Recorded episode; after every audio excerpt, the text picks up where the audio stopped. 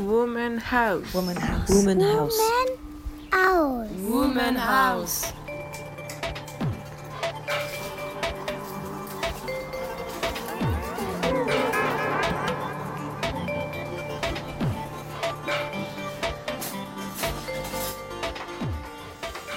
C'est à force d'y être, peut-être, que la maison m'est apparue comme un contenant. C'est une vision que je traduis là. Vous voyez, c'est pas une idée. On peut voir une maison comme un lieu où on se réfugie, on vient chercher un rassurement. La sécurité, la famille, la douceur du foyer, etc. etc.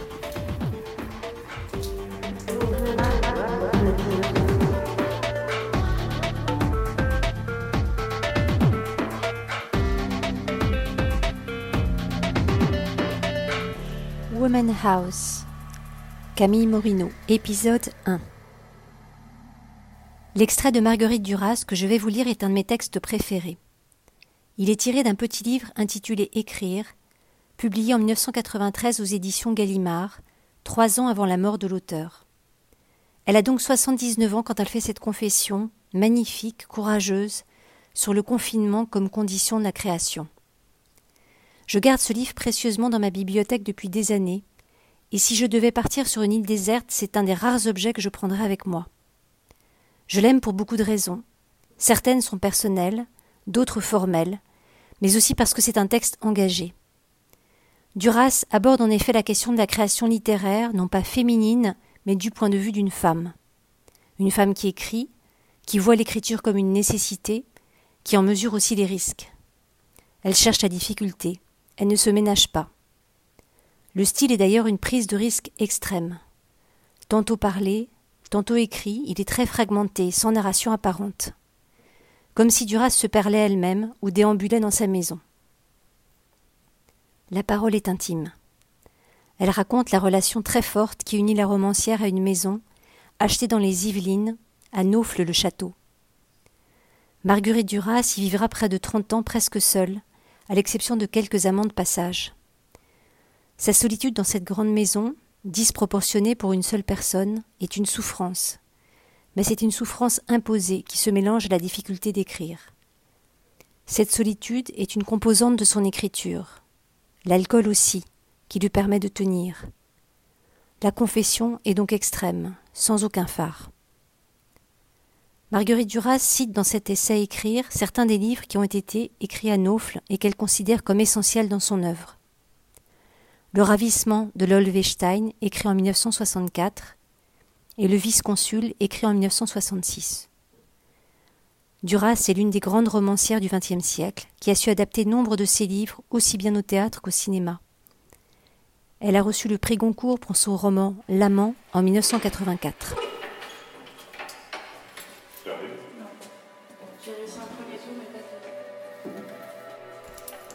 C'est dans une maison qu'on est seul. Et pas au dehors d'elle, mais au dedans d'elle. Dans le parc, il y a des oiseaux, des chats, mais aussi une fois un écureuil, un furet. On n'est pas seul dans un parc. Mais dans la maison, on est si seul qu'on en est égaré quelquefois. C'est maintenant que je sais y être resté dix ans, seul, et pour écrire des livres qui m'ont fait savoir à moi et aux autres que j'étais l'écrivain que je suis. Comment est-ce que ça s'est passé et comment peut-on le dire? Ce que je peux dire, c'est que la sorte de solitude de Naufle a été faite par moi, pour moi, et que c'est seulement dans cette maison que je suis seule, pour écrire, pour écrire pas comme j'avais fait jusque-là, mais des livres encore inconnus de moi, et jamais encore décidés par moi, et jamais décidés par personne. Là, j'ai écrit Le ravissement de Lolvestein et Le vice-consul puis d'autres après cela. J'ai compris que j'étais une personne seule avec mon écriture, seule, très loin de tout. Ça a duré dix ans peut-être, je ne sais plus. J'ai rarement compté le temps passé à écrire, ni le temps tout court. J'ai compté le temps passé à attendre Robert Antelme et Marie-Louise, sa jeune sœur. Après, je n'ai plus rien compté.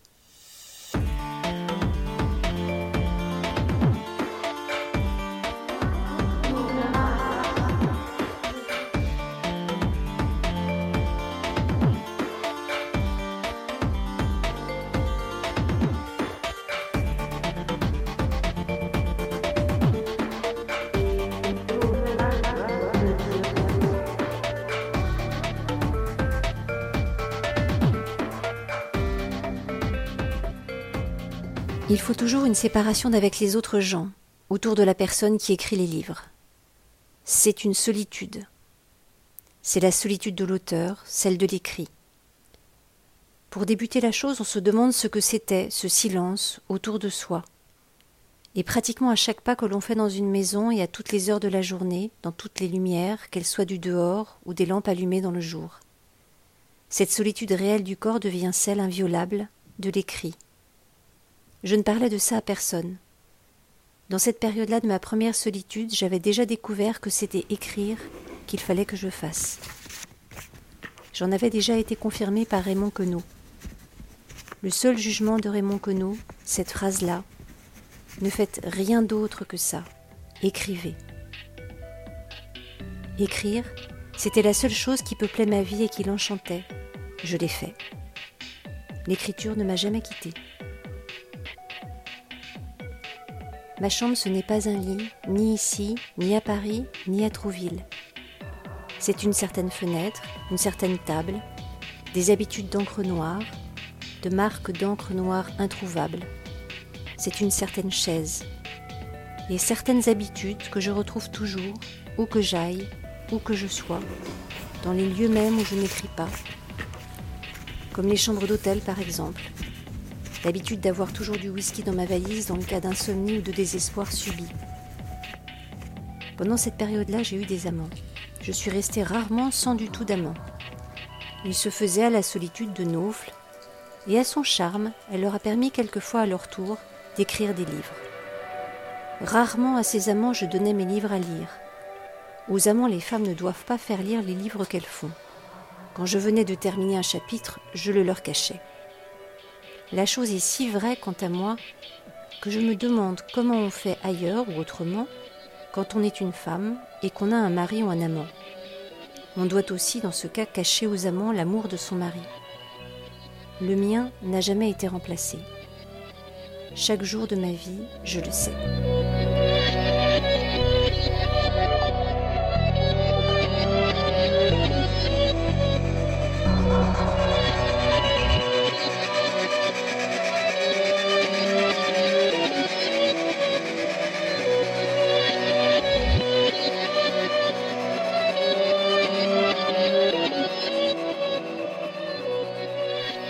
On ne trouve pas la solitude, on la fait. La solitude, elle se fait seule. Je l'ai faite. Parce que j'ai décidé que c'était là que je devrais être seule, que je serais seule pour écrire des livres. Ça s'est passé ainsi. J'ai été seule dans cette maison. Je m'y suis enfermée. J'avais peur aussi, bien sûr. Et puis je l'ai aimée. Cette maison, elle est devenue celle de l'écriture.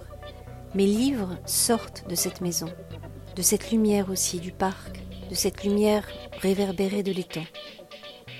Il m'a fallu vingt ans pour écrire ça, que je viens de dire, là. On peut marcher dans cette maison dans toute sa longueur, oui. On peut aussi y aller et venir, et puis il y a le parc. Là, il y a les arbres millénaires et les arbres encore jeunes. Et il y a des mélèzes, des pommiers, un noyer, des pruniers, un cerisier. L'abricotier est mort. Devant ma chambre, il y a ce rosier fabuleux de l'homme atlantique. Un saule. Il y a aussi les cerisiers du Japon, les iris. Et sous une fenêtre du salon de musique, il y a un camélia, planté pour moi par Dionys Mascolo. J'ai d'abord meublé cette maison et puis je l'ai fait repeindre. Et puis c'est deux ans après peut-être que ma vie avec elle a commencé. J'ai fini l'Olvestein ici, j'écris la fin ici, et Trouville devant la mer. Seul non, je n'étais pas seule, il y avait un homme avec moi pendant cette époque-là. Mais on ne se parlait pas. Comme j'écrivais, il fallait éviter de parler des livres. Les hommes ne le supportent pas. Une femme qui écrit. C'est cruel pour l'homme. C'est difficile pour tous. Sauf pour Robert Antel.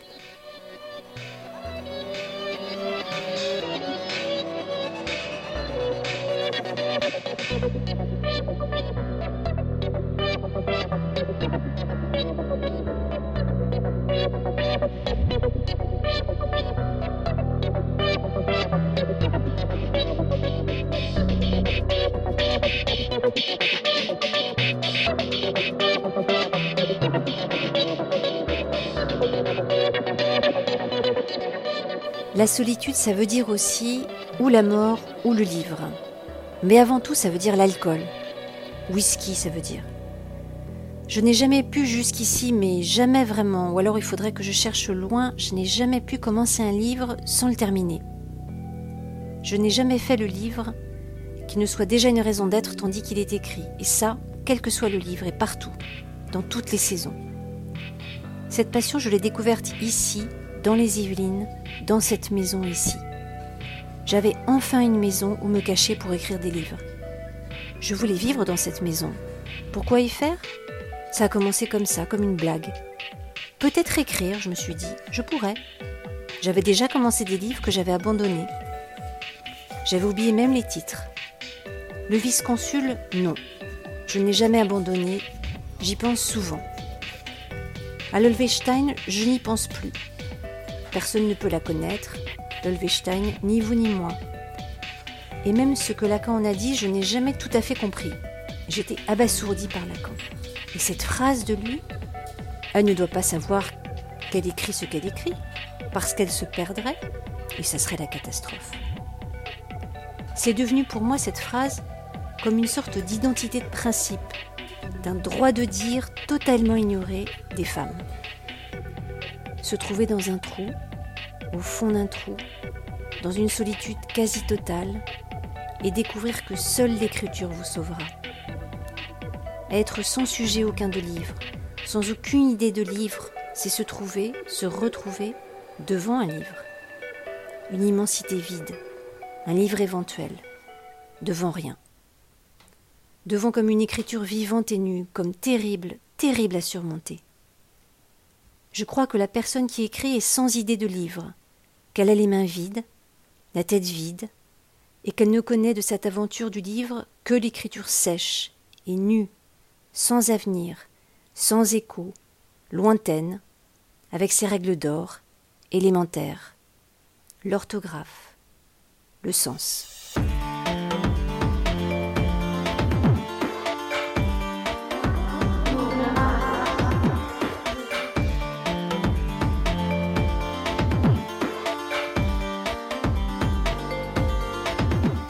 Cette maison de Naufle-le-Château, je l'ai achetée avec les droits de cinéma de mon livre Un barrage contre le Pacifique. Elle m'appartenait, elle était à mon nom.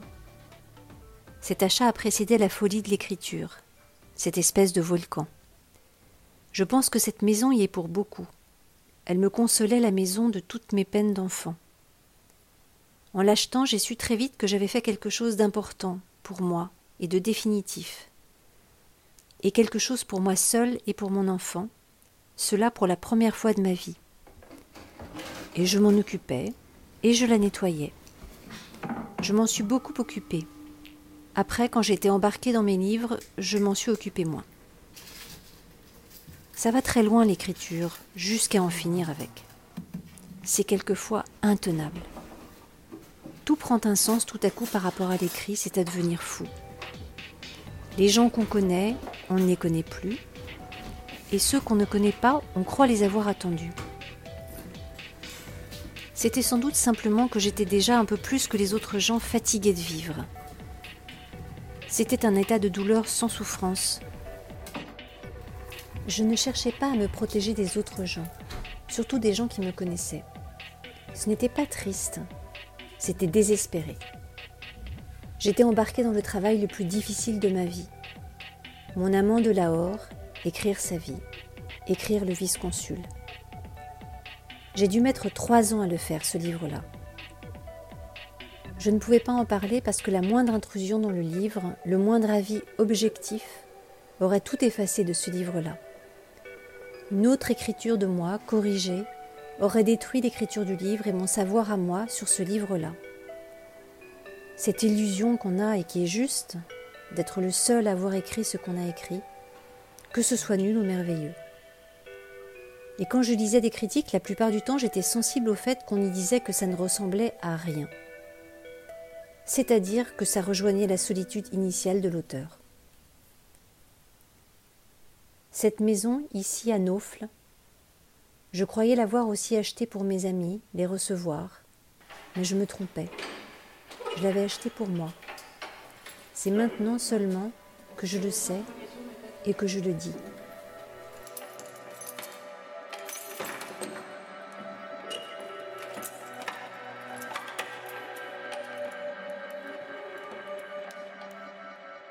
Se trouver dans un trou, au fond d'un trou, dans une solitude quasi totale et découvrir que seule l'écriture vous sauvera.